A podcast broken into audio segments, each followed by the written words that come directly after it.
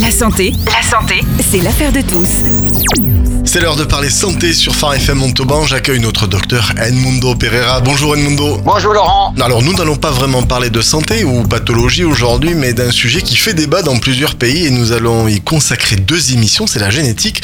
Ton invité pour nous éclairer sur ce vaste sujet, le professeur Bettina Couderc. Vous êtes professeur à l'université Paul Sabatier de Toulouse et vous êtes également la présidente du comité des protections des personnes. Bonjour professeur. Bonjour Laurent, bonjour Edmundo. Edmundo, professeur, je vous laisse l'antenne, c'est à vous. Oui, c'est toujours un grand plaisir de, de t'avoir à nouveau avec nous, Bettina. Et c'est vrai que la première fois, tu as parlé du CPP, maintenant tu vas parler d'un sujet très intéressant, la génétique. Je sais que tu as déjà, tu as déjà fait ça auparavant, mais est-ce que tu peux te présenter rapidement avant qu'on attaque le sujet? Alors, pour me présenter, donc je, comme, euh, comme Laurent l'a dit, je suis professeur de biologie moléculaire et biotechnologie à l'UFR Santé de l'Université Paul Sabatier de Toulouse. Et euh, par cela, j'enseigne donc une partie de la génétique et surtout la structure de l'ADN et comment il s'exprime, ce dont on va parler aujourd'hui, puisque la génétique fait beaucoup rêver euh, les auditeurs et puis les Français en général. Parfait. Et on va commencer effectivement, on va attaquer les questions parce qu'on a beaucoup de questions. On va commencer par le début. C'est quoi l'ADN et où est-il dans la cellule? Alors l'ADN, qui a un autre nom qui s'appelle l'acide désoxyribonucléique, se trouve dans le noyau de chacune de nos cellules. Il y en a un petit peu ailleurs, mais aujourd'hui on va se consacrer au noyau. Alors pour, euh, pour les auditeurs qui ne sont pas, euh, enfin peut-être que leurs études c'était il y a peut-être un peu longtemps, l'ADN c'est ce qui constitue ce qu'on appelle notre patrimoine génétique et on peut l'expliquer comme un grand livre et vous avez une copie du livre dans chacune de vos cellules un grand livre qui est divisé en 23 chapitres qui correspond aux 23 paires de chromosomes. Les chapitres sont écrits avec des lettres. Alors, en biologie moléculaire, on n'en a que quatre, le A, le C, le G et le T. Et l'enchaînement des lettres forme un texte. Et le chapitre 1 correspond au chromosome numéro 1 qui contient du texte. Et le chapitre 2, le chromosome numéro 2, etc. Et le texte, il y a une partie qui ne qui n'a pas de sens, du moins dans l'état actuel de nos connaissances, mais une grande partie du texte a un sens, c'est-à-dire qu'on trouve dans le texte des phrases qui nous définissent. Donc on a la phrase euh, cheveux frisés, la phrase yeux bleus, la phrase euh, prédisposition à une, pathologie, la phrase euh, enzyme pour digérer les oranges, etc. Donc voilà, l'ADN, c'est le constituant de notre patrimoine génétique et on a une copie dans chaque cellule. Comment le ADN est transmis à sa descendance? Alors, comme chaque cellule a de l'ADN, lorsque vous faites un enfant, monsieur donne un spermatozoïde, madame donne un ovule, et dans le spermatozoïde et l'ovule sont des cellules. Donc, dans chacune des cellules, il y a de l'ADN. Donc, euh, maman donne la moitié du patrimoine génétique, la moitié du livre, et papa donne la deuxième moitié du livre. Et ensemble, ça fait un enfant. Euh, la, nature est belle. Hein. Après, je sais que tu as déjà parlé d'un chromosome, mais est-ce que tu pourras euh, expliquer un peu plus qu'est-ce que c'est un chromosome, un gène Est-ce qu'on a toujours les deux copies de chaque gène, les allèles? Tu peux expliquer un peu ces termes parce qu'on va parler après, comme ça nos auditeurs vont être au courant de ces termes. Alors, un chromosome, c'est une molécule d'ADN. C'est-à-dire, c'est comme un fil, et un fil qui est constitué d'un enchaînement de lettres. Donc, un texte sur euh, une seule ligne, et la, ligne, c'est un grand chromosome. Donc, euh, et on, a deux chromosomes, on a deux chromosomes, on a 23 paires de chromosomes, pardon, 23 paires. Donc, une dans chaque paire, un chromosome vient de la maman, un chromosome vient du papa. Donc pour chaque gène, c'est-à-dire chaque information génétique, couleur des yeux, couleur des cheveux, euh, cheveux frisés, euh, digestion des oranges, etc. Pour chaque phrase, on a une copie qui vient de, on a deux, phrases identiques, une qui vient du papa, une qui vient de la maman, et c'est ça qu'on appelle les allèles, les allèles d'un gène. Et si on a les allèles, on peut avoir les allèles identiques ou différents. Par exemple, pour les yeux, euh, maman donne l'allèle couleur bleue, papa donne l'allèle couleur bleue, il y a de grandes chances que l'enfant ait les yeux bleus. En revanche, si maman donne bleu et papa donne noir, on a de grandes chances que l'enfant ait des yeux noirs puisque la couleur noire est dominante sur le bleu. Voilà, voilà ce que c'est que les allèles.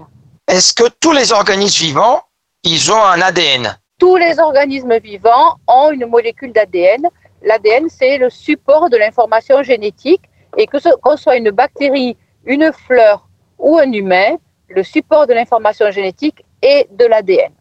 Pour les virus, c'est un petit peu différent, mais les virus ne sont pas des organismes vivants.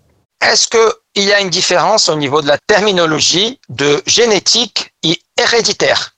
Il y a une petite différence, à savoir qu'il existe des maladies de l'ADN, comme les cancers, qui ne sont pas héréditaires.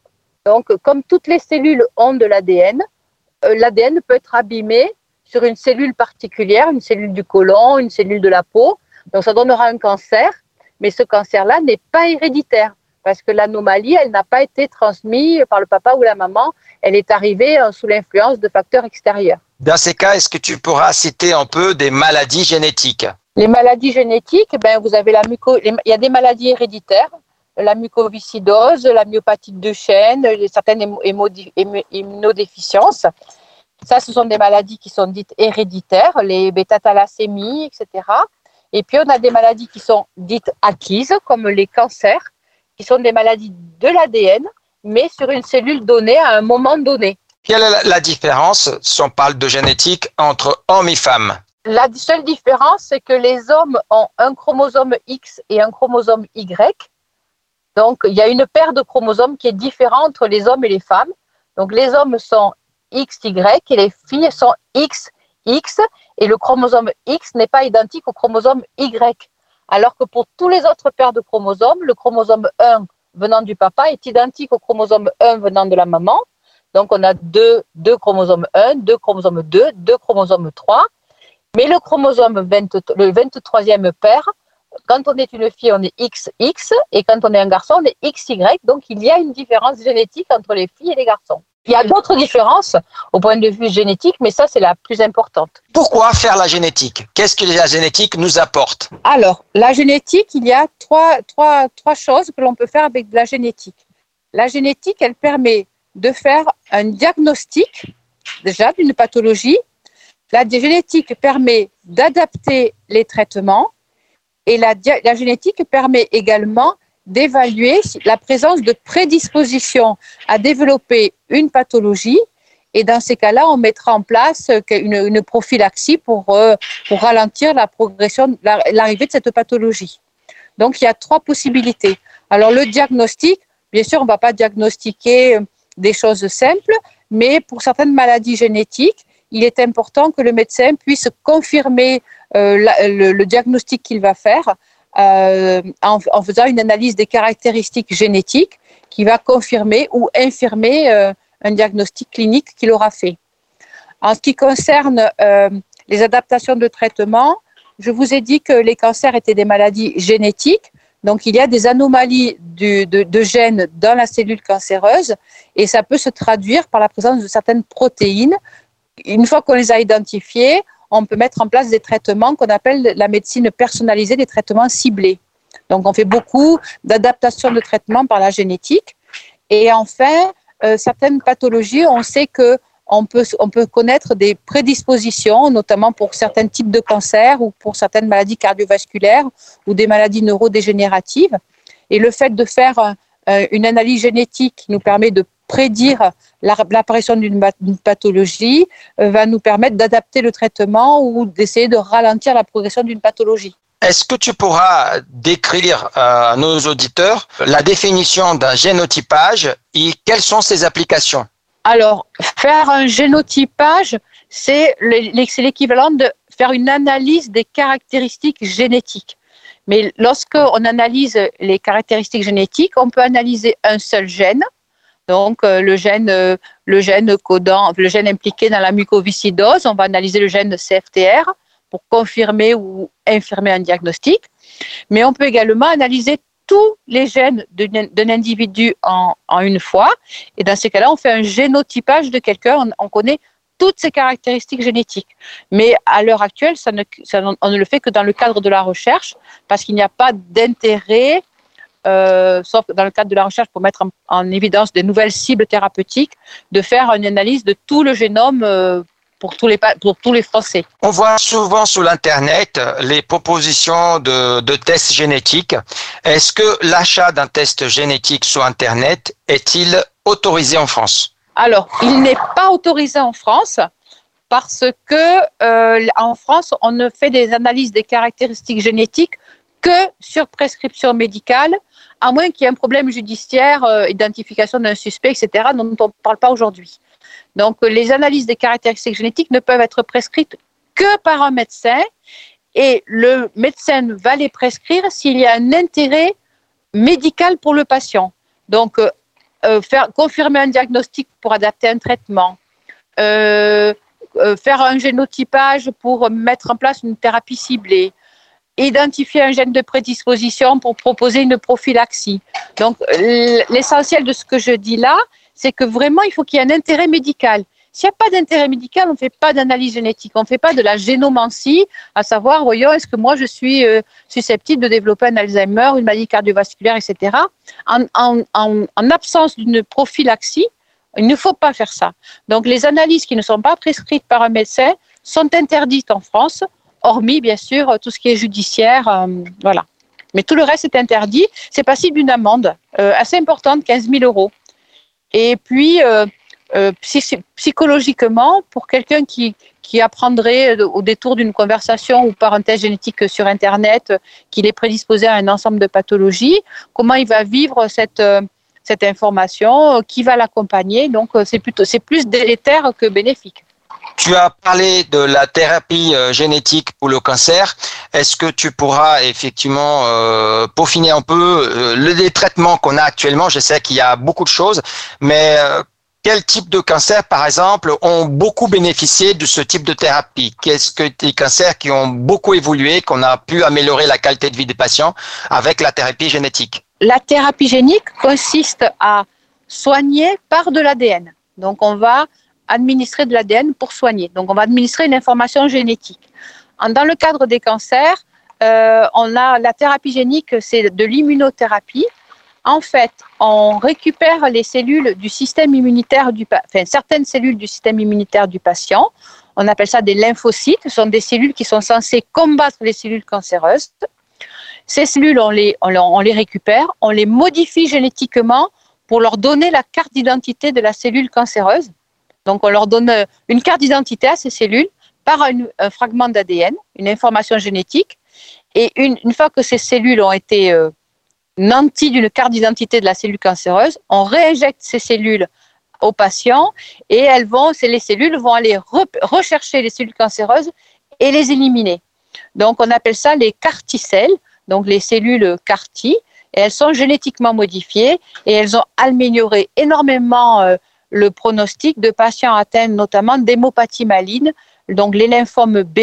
Et maintenant, Toulouse, c'est testé, la, cette thérapie est évaluée pour le myélome multiple, qui est une autre euh, hémopathie maligne qui, concerne beaucoup de Toulousains. On a beaucoup entendu parler pendant la, le Covid des vaccins RNA, RNA messagers et tout. Est-ce que tu peux toucher un mot sur la partie l'évolution génétique et euh, les vaccins? Alors, les vaccins ARN, donc l'ARN, c'est une information génétique, mais c'est une information génétique qui n'est pas pérenne. C'est-à-dire, on va, on va la donner à une cellule et ça va donner une information, mais pendant un temps très, très bref. Et euh, l'information qui était amenée, c'était la carte d'identité. Euh, enfin, c'était une carte d'identité du virus euh, SARS-CoV-2, le virus de la Covid. Et donc, ça, ça, ça dressait les cellules immunitaires à reconnaître le virus. Et c'est comme ça qu'on est vacciné. Donc, c'est quelque chose qui est comme transitoire. C'est une information génétique, mais qui ne reste pas dans l'organisme.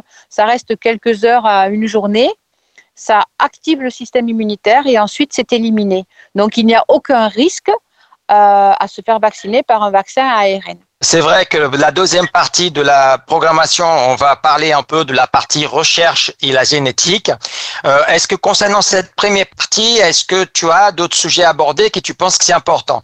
Est-ce que tu souhaites rajouter des commentaires ou des considérations? Non, parce que le plus important, c'était que les gens fassent pas de tests génétiques euh, sur Internet. C'était important, ça D'accord, ok.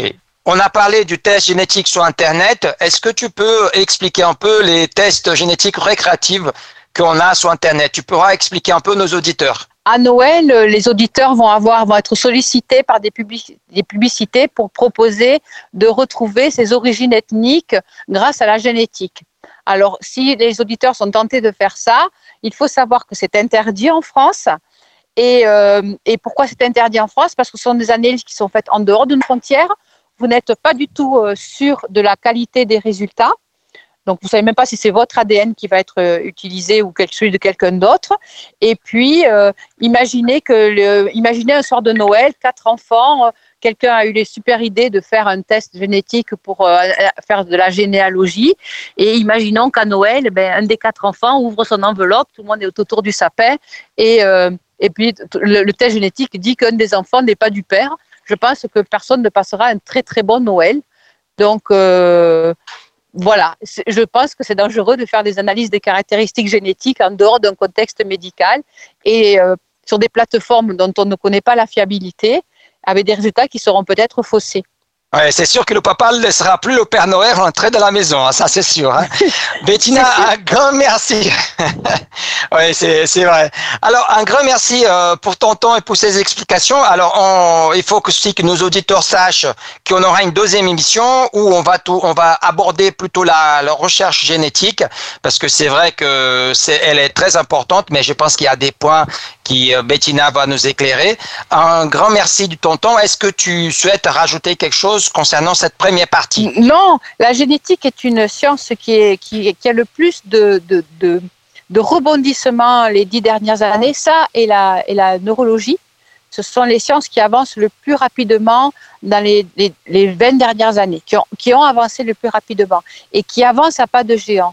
Euh, ce sont des ce sont des sciences qui, sont extrêmement prometteuses pour euh, améliorer les traitements, améliorer les diagnostics, éviter l'errance des, patients quand on n'arrive pas à trouver un traitement adapté.